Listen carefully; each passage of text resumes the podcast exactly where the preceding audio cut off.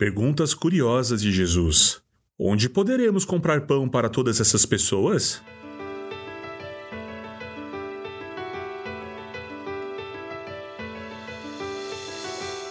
Então Jesus subiu a um monte e sentou-se com seus discípulos. Era quase tempo da festa judaica da Páscoa. Jesus logo viu uma grande multidão que vinha ao seu encontro. Voltando-se para Felipe, perguntou: Onde poderemos comprar pão para alimentar toda essa gente? Disse isso para pôr Felipe à prova, pois já sabia o que ia fazer.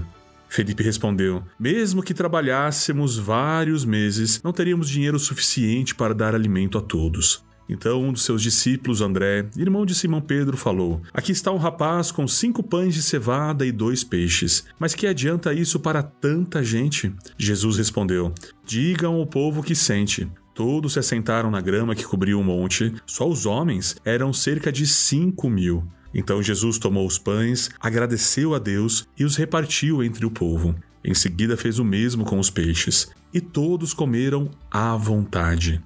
Depois que todos estavam satisfeitos, Jesus disse a seus discípulos: Agora juntem os pedaços que sobraram para que nada se desperdice. Eles juntaram o que restou e encheram doze cestos com as sobras. Quando o povo viu Jesus fazer esse sinal, exclamou: Sem dúvida, ele é o profeta que haveria de vir ao mundo. Evangelho de João, capítulo 6, do verso 3 ao verso 14.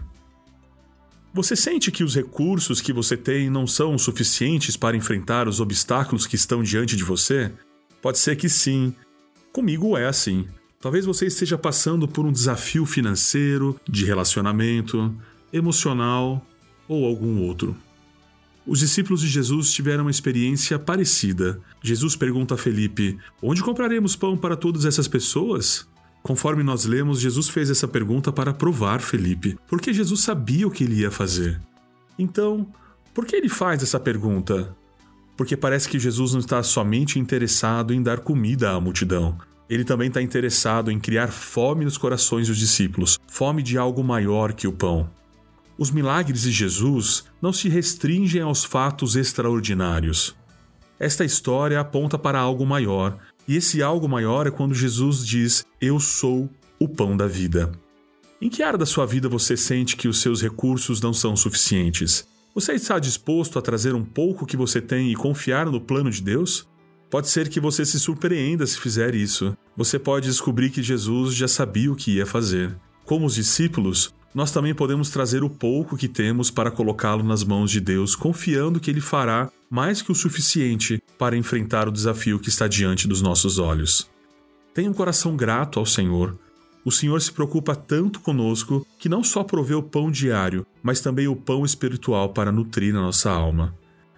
Jesus, obrigado por dar a sua vida pela minha. Ajuda-me a viver para ti. Em seu nome. Amém.